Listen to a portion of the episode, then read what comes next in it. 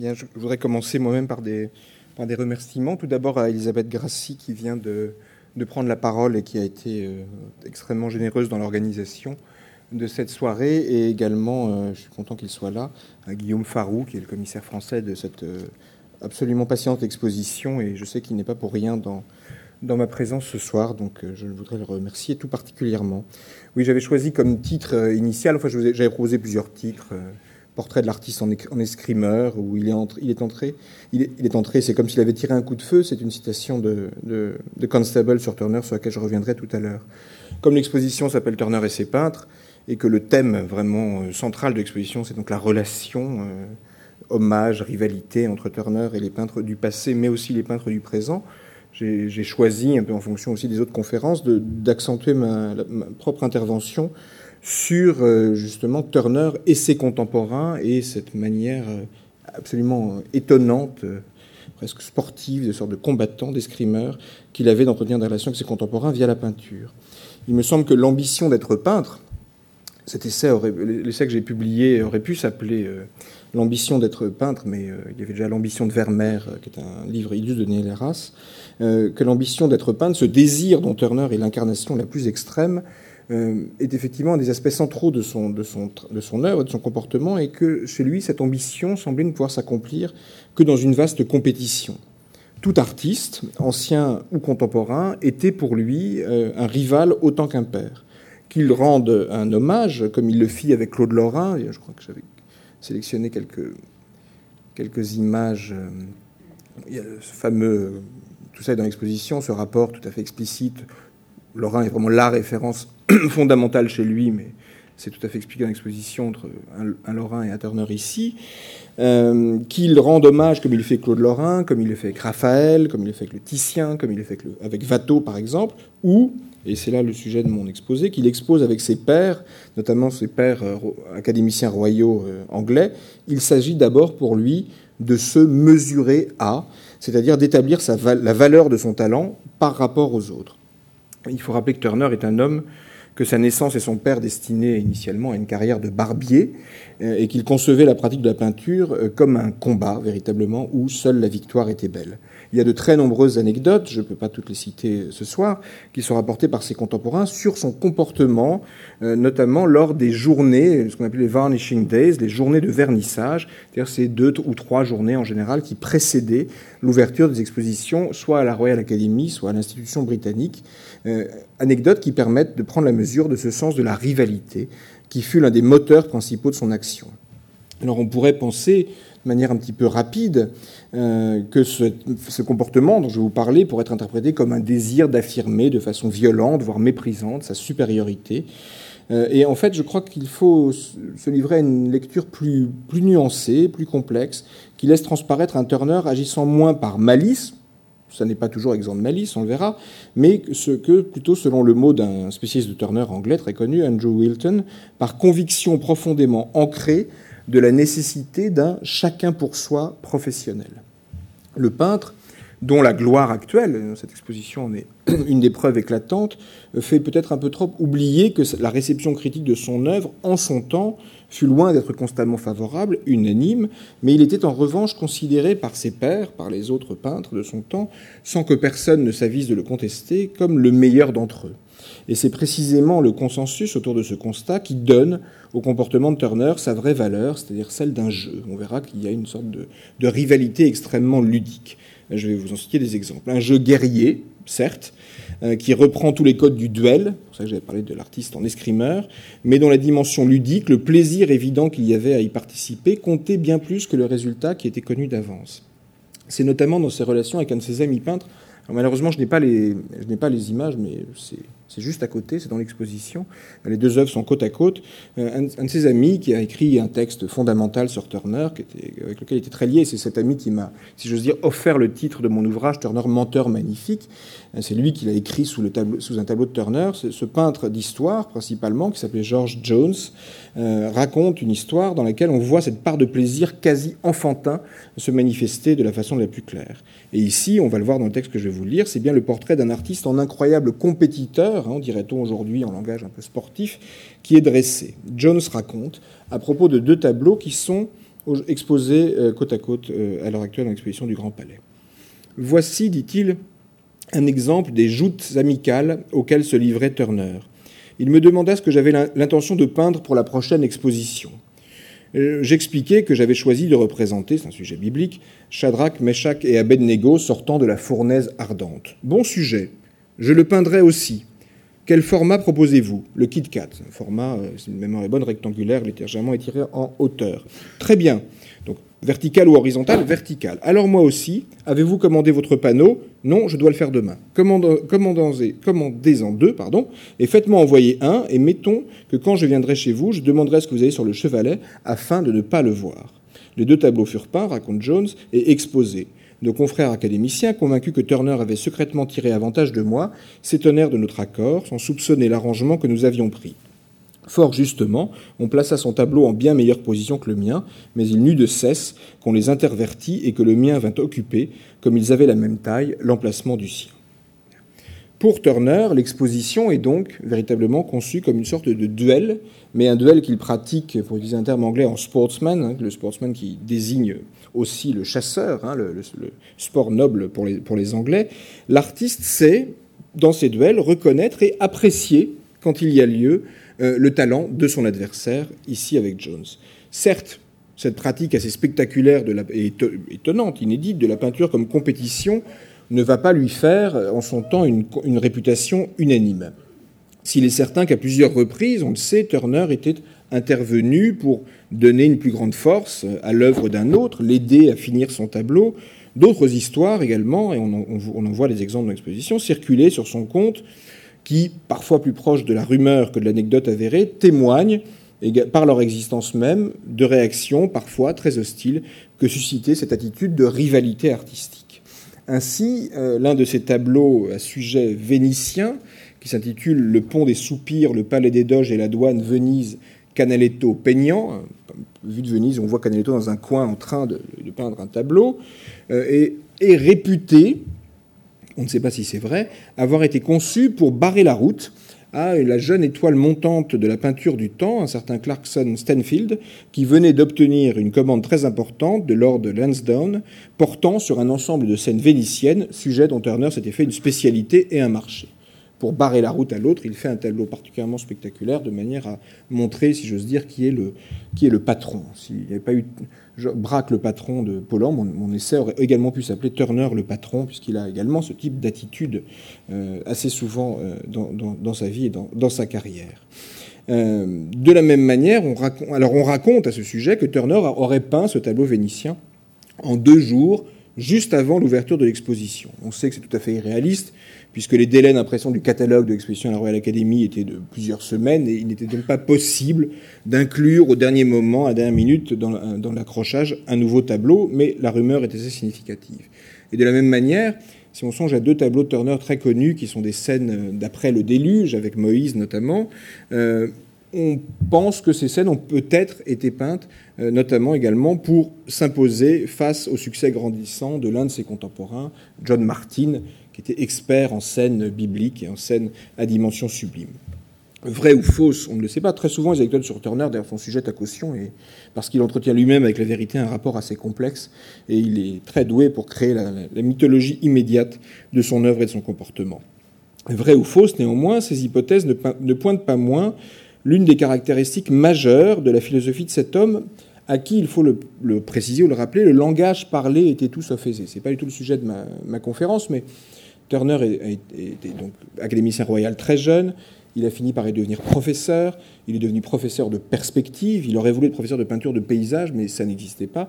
Et ses cours sur la perspective ont fait, euh, pour le dire poliment, un bide absolument épouvantable pour beaucoup de raisons, et notamment parce que Turner entretenait avec le langage un rapport assez conflictuel, dira-t-on. Et les témoins de l'époque racontent que Turner faisait des fautes d'anglais, qu'il disait mathematics au lieu de mathematics, etc., qu'il faisait beaucoup d'erreurs, qu'il avait un accent cockney ce qui évidemment à la Royal Academy n'était pas jugé très, très, très, positif, qu'il murmurait, qu'il oubliait ses cours. Un jour, dans les couloirs de la Royal Academy, il croise Fuseli, il lui dit qu'on ne peut pas me remplacer en cours, j'ai oublié, euh, en gros, j'ai oublié mes notes à la maison. C'est une catastrophe totale. Et il est assez évident qu'il souffrait beaucoup euh, de cette difficulté d'échange, lui qui, il faut se rappeler quand même, se rêvait poète. Turner écrivait de la poésie, poésie euh, qui n'est pas, absolument passionnante, mais il se rêvait véritablement poète. Et on peut penser que, qu'il y a là quelqu'un qui précisément considère la peinture comme le lieu idéal de la discussion d'une certaine manière. Là où le langage n'est pas possible, la peinture devient le lieu idéal de la discussion, voire de la controverse avec ses pères, pères vivants ou pères morts. D'une certaine manière, il discute avec Claude Lorrain dans ses tableaux.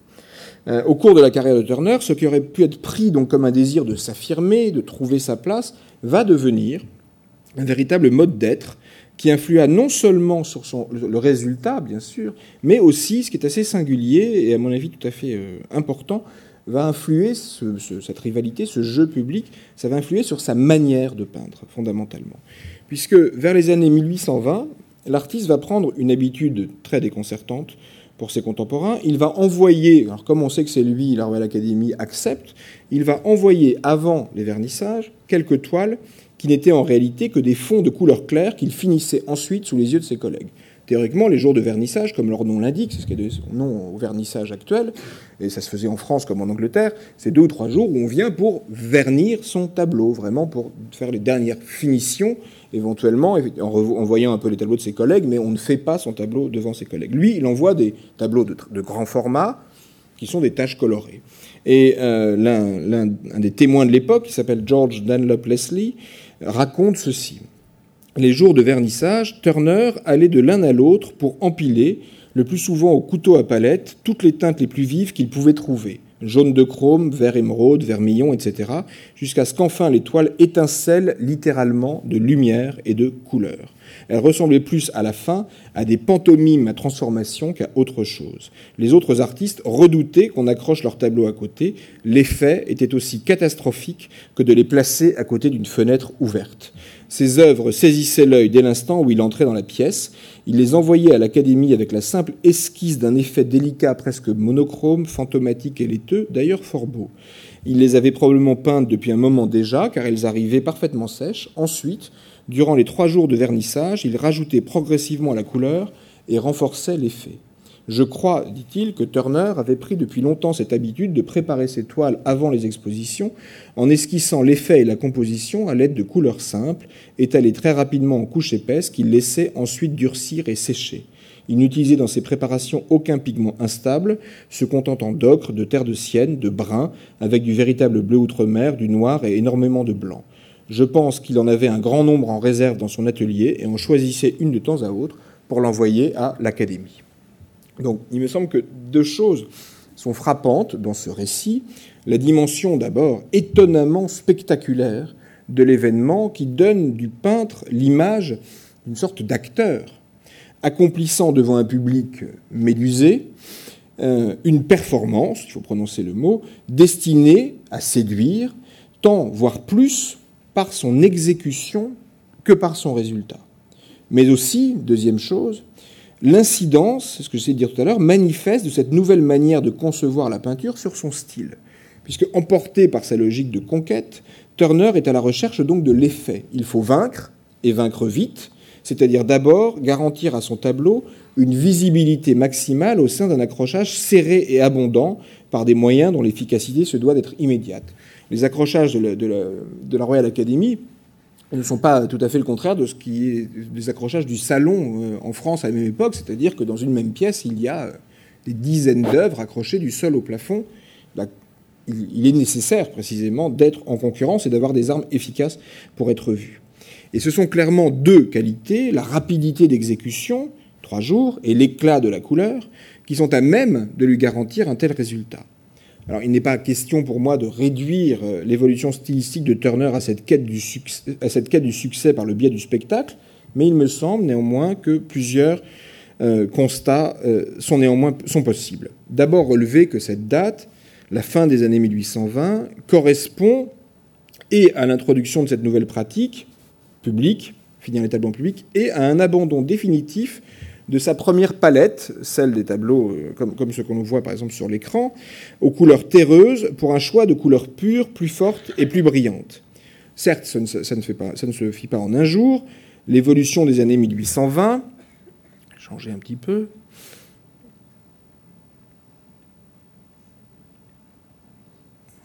Je parlerai de celui-là tout à l'heure. L'évolution des années 1820 est préparée par toute la recherche des années 1810 sur les relations possibles entre le travail à l'huile et celui à l'aquarelle. Turner cherchait en effet alors à obtenir à l'huile une vitesse d'exécution comparable à celle de l'aquarelle, ce qui, si on connaît un tout petit peu la technique, défie absolument toutes les lois euh, de ces deux médiums, l'un collant et l'autre fluide. C'est donc fort de cette expérience qu'il pourra concevoir désormais ces grands tableaux en posant très vite, dans un premier temps, une structure faite de quelques couleurs primaires. La stratégie adoptée lors des vernissages n'est pas née de la réflexion d'un jour, c'est l'aboutissement public d'une longue évolution et d'un travail solitaire dans l'atelier. Néanmoins, l'adoption de cette façon virtuose et spectaculaire de finir ces tableaux en public ne fit qu'accroître cette manière au point de la rendre indispensable. Il y a une hypothèse que je trouve très belle d'un très grand historien de l'art anglais, John Gage, le grand spécialiste incontestable de Turner. Gage rappelle qu'à l'époque où Turner se met à exécuter publiquement, si j'ose dire, ces tableaux, euh, à Londres, il y a un événement tout à fait considérable, dans les années 1831 jusqu'à 1834, il y a des tournées de Paganini. On n'est pas du tout sûr que Turner ait vu Paganini, mais il a forcément lu dans les journaux les comptes rendus. D'une certaine manière, de Paganini, ce dont on se souvient, mais j'allais dire tous, y compris nous, ce n'est pas de ce qu'il jouait, mais c'est de la façon dont il jouait. C'est-à-dire que Paganini, c'était le spectacle de la virtuosité. On peut penser avec Gage que dans la virtuosité comme œuvre d'art, comme spectacle artistique, il y a quelque chose qui a évidemment retenu Turner. Alors, si cette, si mise nouvelle technique, pardon, cette nouvelle technique picturale était la clé du succès, du moins auprès de ses pairs, elle en était aussi la rançon. Ces moments de triomphe sur les lieux du seul pouvoir qui comptait véritablement à ses yeux, l'institution académique était contrebalancée par une réception critique des plus tièdes. Certains vont lui reprocher d'être intoxiqué par la couleur. Et au début des années 30, constatant que Turner n'avait fait qu'accroître cette tendance, quelques-uns, même parmi ses plus fervents admirateurs, finirent par se détacher de lui, à l'image d'un de ses amis, qui déclara qu'il était, je cite, perdu et possédé par un jaune qu'il ne pouvait pas voir lui-même et que par conséquence il ne pouvait pas éviter. À avoir fait euh, de son art un spectacle, Turner ne pouvait plus, d'une certaine manière, en abandonner les acteurs, dont il semblait s'être épris jusqu'à l'aveuglement peut-être, préférant la griserie des triomphes de vernissage au succès critique de plus longue durée. L'un des plus fameux tableaux, créé précisément sous les yeux de ses pairs, c'est celui que je vous montre euh, ici sur l'écran. C'est une des deux versions, il en a fait deux, de l'incendie des chambres des lords et des communes le 16 octobre 1834, qui est présenté donc, il faudrait mettre le 16 octobre 1834, c'est dans le titre hein, normalement, euh, qui a été présenté euh, à l'institution britannique en 1835. Ce tableau démontre clairement cette incidence de l'exécution en public sur le résultat. Turner devait présenter un tableau sur ce même thème à l'Académie, je, ne l'ai pas en reproduction, au printemps de la même année. Il va donc en refaire un, le sujet... Euh, pardon, j'ai perdu ma ligne. Il en refait un, le sujet lui tenant particulièrement à cœur. Il a assisté lui-même à l'incendie depuis un bateau sur la Tamise, et il va varier le point de vue d'un tableau à l'autre, et il donne, dans la version que nous voyons ici, une dimension bien plus théâtrale, spectaculaire à ce chaos de feu. Dans l'autre tableau, la Royal Academy, la foule était amassée sur la gauche, elle occupe ici, vous le voyez, toute la partie basse, tout le bord inférieur du tableau et sa distribution, hein, qui suit une courbe, le public donc, fortement ouverte, évoque irrésistiblement le public d'un opéra ou d'une pièce de théâtre. Quant à ce spectacle, il se concentre sur le brasier aveuglant qui occupe désormais, ce qui n'est pas le cas dans la première version, la quasi-moitié du tableau. L'effet aveuglant devient le sujet. L'accent mis sur l'activité de peindre se fait aux dépens presque du produit de cette activité. La présence d'un public réel au moment où le tableau fut peint y est manifestement pour quelque chose. Une gazette de l'époque rapporte, à propos de l'exécution du tableau, ceci, rapporte que Turner était arrivé très tôt le matin du vernissage. Je vous lis euh, ce que raconte la Gazette, c'est un petit peu long, pardonnez-moi. Et de fait, il n'avait vraiment pas de temps à perdre, car sa toile n'était encore qu'un barbouillage de couleurs confuses, sans forme ni fond, comme le chaos avant la création. Mais les responsables, sachant d'où elle venait, n'avaient pas hésité à l'accrocher. L'artiste, qui effectuait ses enchantements en public, comme un magicien, intriguait et fascinait les spectateurs. Etty, c'est un peintre, travaillait à côté de lui. De temps à autre, les deux grands peintres échangeaient une plaisanterie, un rire étouffé. Mais tandis que le petit Etty, Turner n'est pas plus grand, hein, que le petit Etty reculait parfois de quelques pas pour observer son œuvre, tête penchée, yeux mi-clos, échangeant quelques mots avec ses voisins selon l'habitude de tous les peintres, Turner, lui, ne faisait rien de tout cela. Durant les trois heures que je passais là, et je compris qu'il en était ainsi depuis le début, il travailla sans relâche, sans s'écarter un seul instant du mur où était son tableau. Les visiteurs s'amusaient beaucoup de ses attitudes et de sa manière de procéder. Il gardait à ses pieds une petite boîte de couleurs, quelques très petits pinceaux et un ou deux flacons placés de façon très malcommode mais sa faible taille lui permettait d'atteindre prestement tout ce qu'il voulait. Quand il se penchait en avant vers la droite, le bouton gauche de son manteau bleu remontait de six pouces au-dessus du droit, la tête enfouie dans les épaules, il offrait un spectacle bizarre. Les gens chuchotaient entre eux, riant sous cap. Au cours de ces mystérieuses opérations, il se mit à rouler et étaler au couteau à palette, dont il se servait presque exclusivement, une pâte translucide sur une épaisseur d'un doigt à peu près. Comme Calcotte, un peintre, observait la scène, je me hasardai à demander Qu'applique-t-il donc sur son tableau? Ce à quoi il me répondit Je ne voudrais pas être celui qui lui pose la question. Son travail achevé, Turner ramassa son matériel, le remit dans la boîte qu'il ferma, puis, toujours tourné vers le mur, il le longea en marchant de côté, sans un mot. Arrivé à l'escalier, au centre de la pièce, il le descendit à toute vitesse. Tous eurent un sourire un peu stupéfait. Maclise, un autre peintre, lança voilà qui est d'un maître véritable. Il ne s'arrête pas pour contempler son œuvre, il sait qu'elle est achevée et il s'en va. L'existence même, et c'est théâtral, c'est le moins qu'on puisse dire. L'existence même de si nombreux témoignages, et plus encore le fait que nombre d'entre eux euh, soient, euh, euh, soient des comptes rendus publiés dans les journaux, tout confirme la dimension spectaculaire et même médiatique du comportement de l'artiste si les textes que je cite ici sont des textes qu'on a publiés un peu partout et qui ont amplement participé à la légende de l'artiste, on n'a, me semble-t-il, peut-être pas suffisamment dit à quel point cet homme, réputé donc si maladroit dans l'expression de ses idées, s'y révèle ce que l'on appellerait aujourd'hui, si vous me passez l'expression, un communicateur de grand talent. Les termes employés dans cette recension, même s'ils ne sont pas dénués d'ironie, disent quelle conception étonnamment moderne et théâtrale de l'artiste, ce, je cite, magicien qui effectue ses enchantements en public et cherche à intriguer, voire à fasciner, autant qu'à convaincre de la justesse de son art, se constitue ainsi. Dans ces récits, une figure se dessine à mi-chemin de celle que l'on attend, c'est-à-dire l'image fascinante du voyant, du mage romantique, et celle, il faut l'entendre, plus grand guignolesque du fabricant habile de, je cite, pantomime à transformation. Il y a un côté battleur de foire chez Turner, un battleur d'estrade.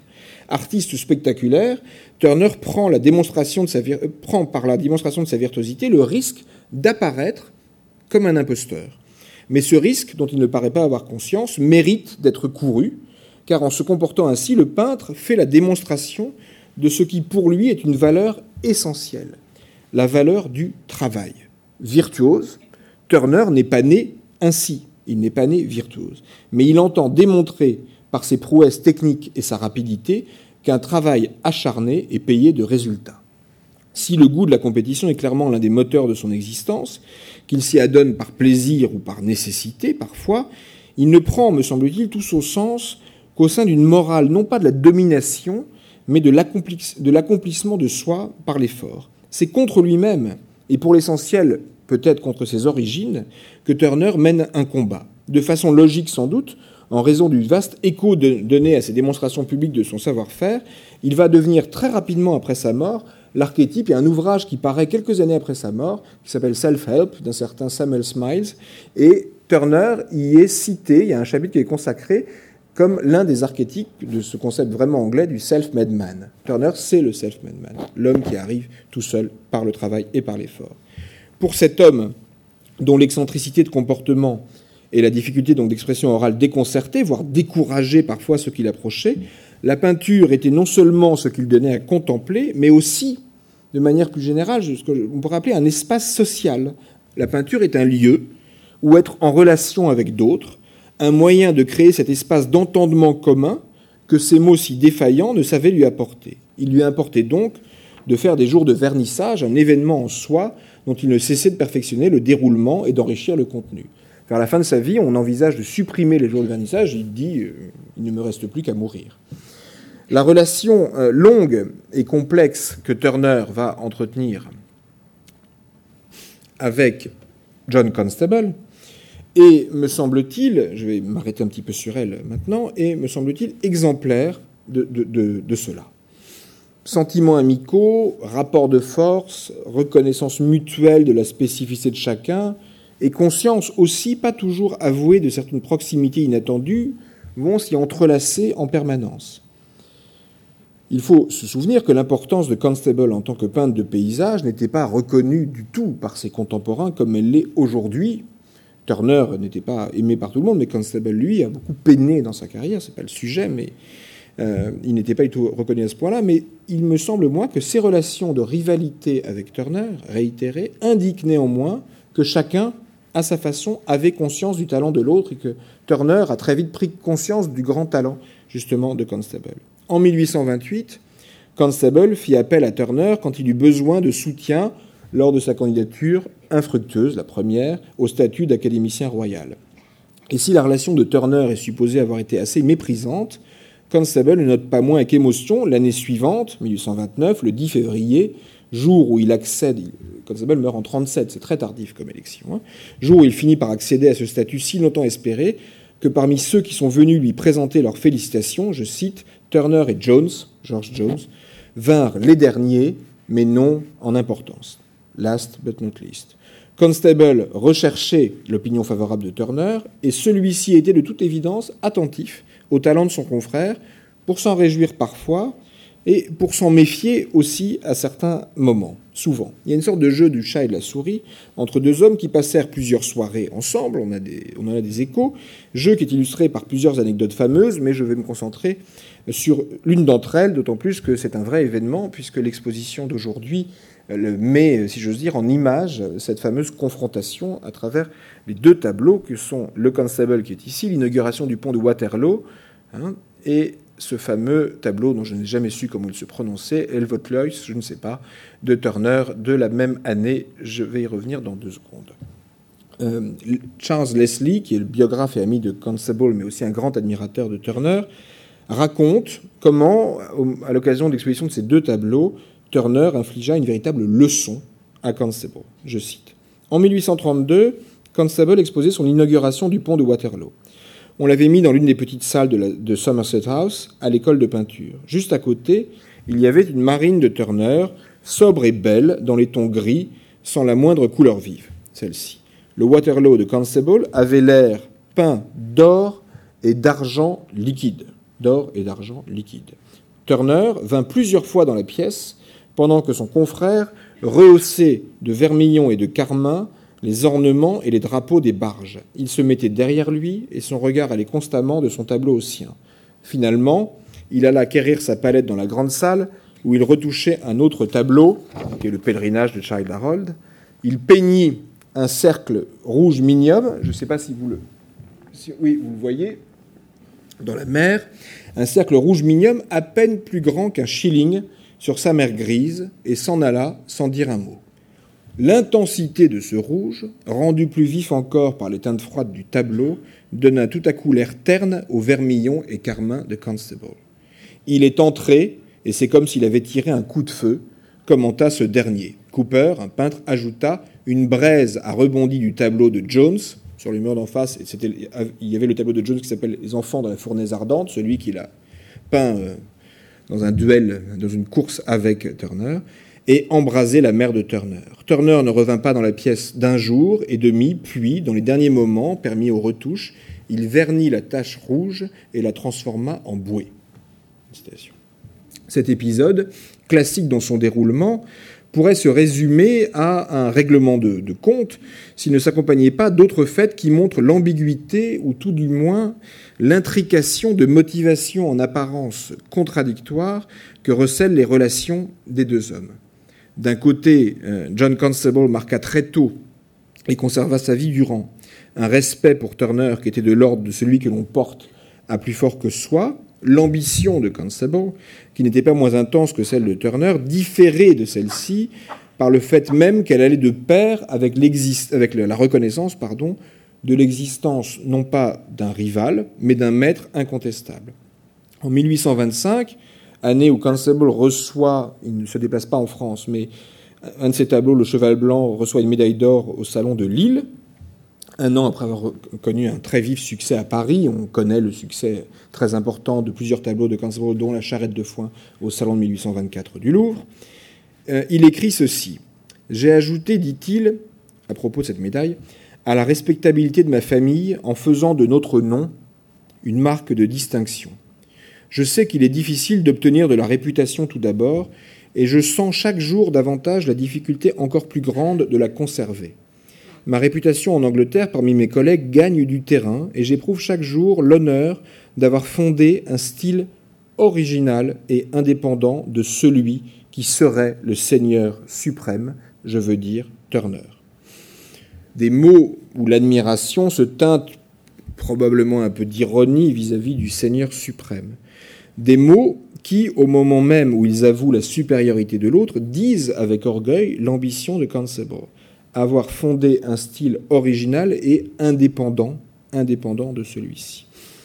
Il y a donc chez Constable une forme de stratégie de différenciation par rapport à l'autre, si j'ose dire, dont un épisode est vraiment l'emblème. En 1832, le 14 janvier précisément, Charles Leslie, dont je vous ai déjà parlé, euh, qui, pour le distraire d'une maladie dont le peintre se remettait difficilement, lui écrit pour l'inciter à le rejoindre dans une superbe demeure qui s'appelle Petworth, on va y revenir, en lui faisant la description de quelques-uns des tableaux qui s'y trouvent, parmi lesquels des Turner, des Le Lorrain et, beaucoup de peintres de l'école anglaise, Constable répond longuement. Et il répond cette phrase qui est le credo véritablement de, de John Constable. Ce que vous me racontez des tableaux de Petworth m'a beaucoup intéressé. Je me rappelle la plupart des, premières œuvres de Turner, dont dans le nombre il y en avait une de sujets très compliqués et d'une singulière beauté. C'était un canal avec de nombreux bateaux présentant des milliers de formes superbes. Et je crois que c'est la plus complète œuvre de génie que j'ai jamais vue. Je connais bien le Claude Lorrain, un tableau précis, grandiose et solennel, mais froid, terne et lourd un tableau de sa vieillesse. Claude Lorrain perdit sa joie et sa lumière entre 50 et 60 ans.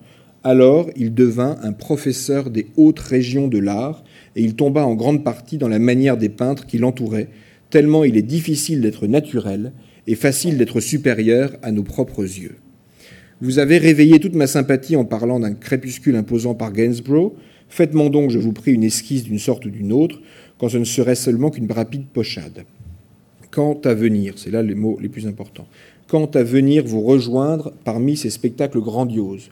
Souvenez-vous, mon cher Leslie, que le grand n'a pas été fait pour moi et que je n'ai pas été fait pour le grand. Les choses sont mieux comme elles sont. Mon art, limité et particulier, se trouve au pied de chaque haie et dans chaque chemin de campagne, là où par conséquent personne ne pense qu'il vaut la peine d'aller le ramasser mais j'ai mes admirateurs dont je considère chacun comme un autre qui m'accueille. Ces lignes, parmi les plus fameuses de toutes celles qu'a laissées Constable, car c'est là qu'il formule son credo, mon art limité et particulier se trouve au pied de chaque haie et dans chaque chemin de campagne, là où par conséquent personne ne pense qu'il vaut la peine d'aller le ramasser, prennent, me semble-t-il, une force supplémentaire quand on songe que c'est en grande partie en raison de Turner qu'elles ont été écrites. Parce que le lieu auquel il est fait allusion, et ici les questions de géographie ont une grande force symbolique, n'y est pas pour rien. Petworth, c'est la propriété de George O'Brien Wyndham, troisième comte d'Aigremont, Lord Egremont, qui est né en 1751 et mort en 1837, la même année que Constable, c'est situé dans le Sussex. Lord Egremont, c'est un mécène, très grand mécène, collectionneur, un des plus grands collectionneurs de son temps, qui avait commencé une collection d'art anglais en 1775, qui possède une vingtaine de tableaux de Turner, dont il a été l'un des principaux soutiens. C'est un peu compliqué, il y a des périodes de brouille, mais enfin, c'est le grand mécène de, Turner. Les spectacles grandioses donc, que, que Constable ne souhaite donc pas venir voir sont, pas exclusivement, mais notamment ceux que son rival a laissés sur les murs de ce manoir, sans oublier les œuvres de Reynolds, de Thomas Phillips, de Claude Lorrain, de Flaxman, de Van Dyck et de bien d'autres encore qui constituaient cette remarquable collection. Par son refus, Constable cherche à opérer une répartition des territoires et des rôles. À Turner le Grand, à lui le bas des haies, à Turner le monde et sa gloire, à lui les chemins de campagne, où l'on rencontre rarement la notoriété. Toute sa lettre, que je vous ai citée, est fondée ainsi sur des couples antithétiques, mais aussi sur des remarques où l'on sent percer le sous-entendu ironique. Derrière le portrait critique du Lorrain vieillissant devenu professeur des hautes régions de l'art, il est tentant de lire en filigrane une satire voilée du professeur de perspective à l'Académie royale.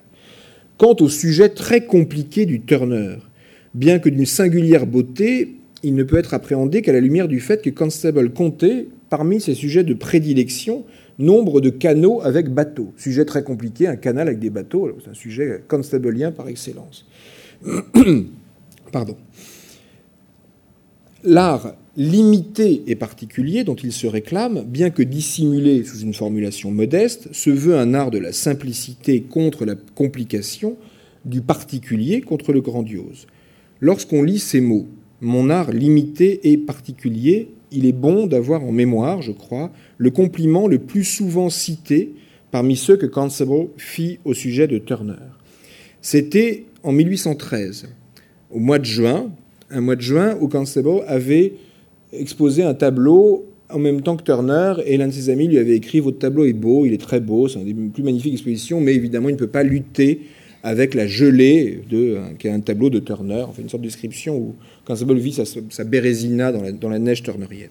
Donc en 1813, ce même mois de juin, euh, euh, il, ne laissant rien paraître de, de l'échec face à Turner, échec euh, sanctionné par un de ses meilleurs amis, Constable participe au dîner annuel de l'Académie royale dans la salle du Conseil en juin.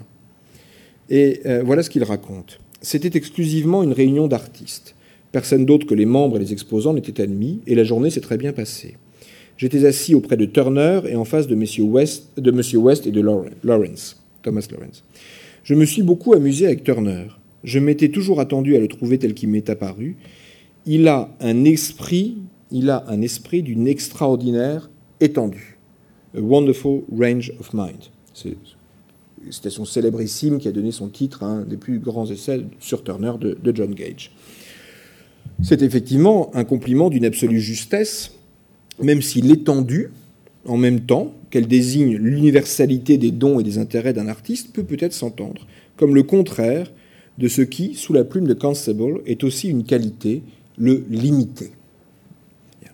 Quand Constable finira par accepter de séjourner à Petworth, ce sera plusieurs années après, en 1834, et de manière très significative, ça ne sera pas du tout pour y voir la, peinture, ce sera pour y observer la nature, et pas la collection de tableaux. À l'un de ses amis, il affirmera d'ailleurs, dans une parfaite inversion des hiérarchies en vigueur, il est à Petworth, j'ai vu hier les bords de la rivière qui sont vraiment délicieux. Claude Lorrain ni Ruisdael ne pourraient faire la millième partie de ce que la nature offre ici. La nature est supérieure à l'art. Qui veut peindre le paysage doit le prendre pour seul modèle, sans faire interférer un quelconque exemple tiré de l'art. Tel est le sens du credo de Constable. En 1828, déjà, à propos des tableaux vus à l'exposition de la Royal Academy, il écrivait ceci. Turner a des visions dorées, glorieuses et superbes. Ce ne sont que des visions, mais c'est quand même de l'art, et on pourrait vivre et mourir avec des tableaux pareils.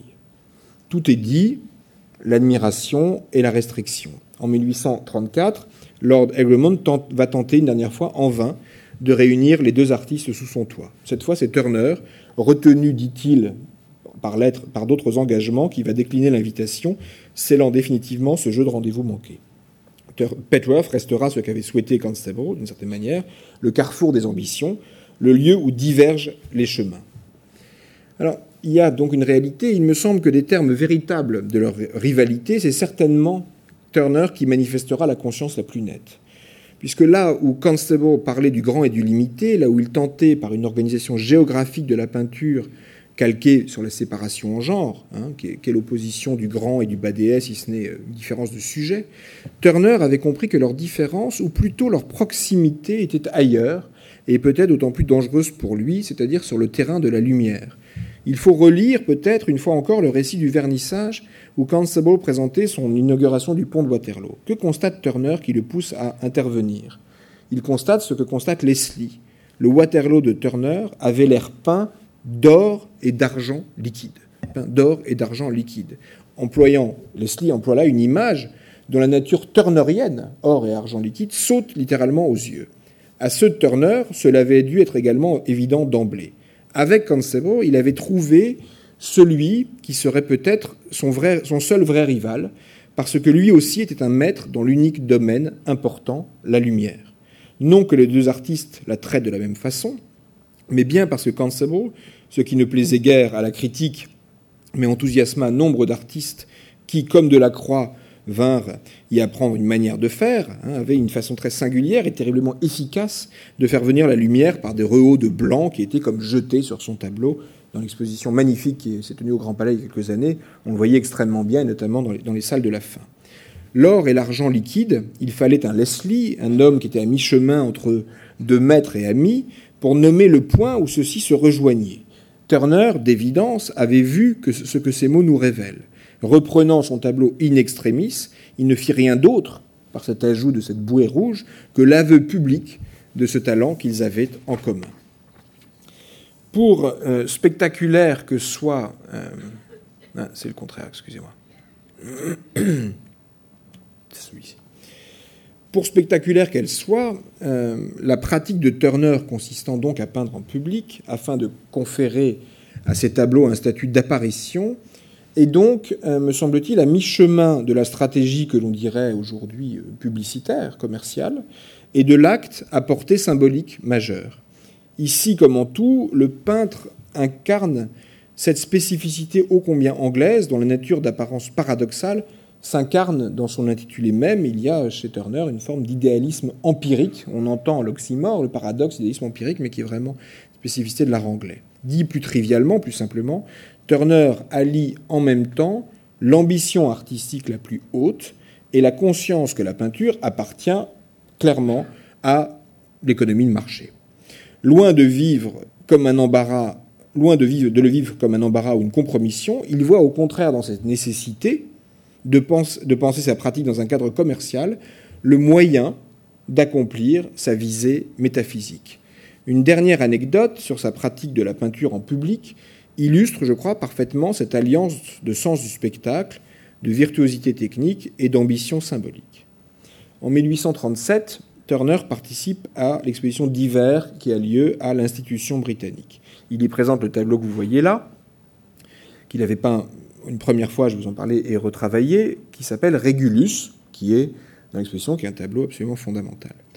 Il y présente donc son Régulus, qu'il avait peint première version lors de son séjour romain de 1828 et qu'il avait d'ailleurs exposé à Rome puisqu'il y avait organisé euh, une exposition de ses tableaux dans un endroit qui s'appelait les Quatre Fontaines où plus de 1000 personnes ont pu, entre admiration et étonnement, découvrir son travail. Ce n'est donc pas un simple fond, cette fois-ci, qu'il va envoyer à l'exposition de Londres, mais un tableau achevé, celui de 1828. Il l'envoie achevé, et il va pourtant le remanier, c'est ce que nous voyons là, la version remaniée, il va quand même le remanier complètement durant le vernissage. Intéressant qu'un tableau achevé soit entièrement repris durant le vernissage. Un peintre, John Gilbert, qui assiste à l'événement, raconte Il était arrivé très tôt le matin, comme d'habitude, et à en juger par l'état du tableau, il passerait sûrement toute la journée. Sans regarder autour de lui, profondément absorbé, il travaillait à rajouter du blanc sur presque toute la surface de la toile. Il s'agissait d'une composition inspirée de Claude, Lorrain, une baie ou un port avec de chaque côté des bâtiments de style classique et au centre, le soleil. Toutes les nuances du jaune et du rouge étaient représentées, le moindre élément semblait embrasé. Sur la large palette, il n'avait que du blanc de plomb qu'il appliquait dans tous les creux au moyen de deux ou trois gros pinceaux. Il ne fit rien d'autre. La touche finale, c'était cela. Le soleil, comme je l'ai dit, se trouvait au centre. Il en fit partir, en guise de rayons, des traits dessinés à la règle qu'il marqua fortement, sans doute pour guider le regard. Peu à peu, l'effet devenait saisissant. C'était exactement celui d'un soleil brillant absorbant tout autour de lui et jetant sur le moindre objet une sorte de brume lumineuse. Je regardai le tableau de côté et vis que ce soleil était une bosse de blanc faisant saillie comme l'ombon d'un bouclier. Ce dont témoigne Gilbert, c'est précisément de cet effet saisissant qui se nomme aveuglement. Ce dont il fait l'expérience, c'est de cette fusion entre artiste, spectateur et peinture, qui est le but ultime de Turner. Si le peintre reprend publiquement son tableau, c'est afin de provoquer littéralement un éblouissement. Afin de susciter l'admiration, oui, sans doute, mais plus encore parce que c'est dans un tel moment, quand l'œil du spectateur, semblable en cela à celui de Régulus, rencontre le soleil, que son art prend toute sa signification. Ce que je n'ai pas précisé, très brièvement, c'est que Régulus, dans l'histoire romaine, c'est un militaire romain qui fait la guerre contre les Carthaginois. Pour le faire rapidement, il finit prisonnier et il est torturé. Et la torture consiste à lui couper les paupières et à l'attacher face au soleil pour qu'il en devienne aveugle. Pendant des années, les historiens se sont dit où est Régulus dans ce tableau, puisqu'il y a beaucoup de monde. Et un jour, John Gage a dit, je suis entièrement d'accord avec lui, arrêtez de chercher Régulus, il n'est pas dans le tableau. Régulus, c'est nous. Régulus, il est devant le tableau. Ce que nous voyons, c'est ce que, voit Régulus. Nous sommes dans le point de vue de Régulus, ce qui veut dire que l'aveuglement est donc la condition, d'une certaine manière, de la vision, la condition pour aboutir à quelque chose d'au-delà de la simple vue. Je, ne développe pas.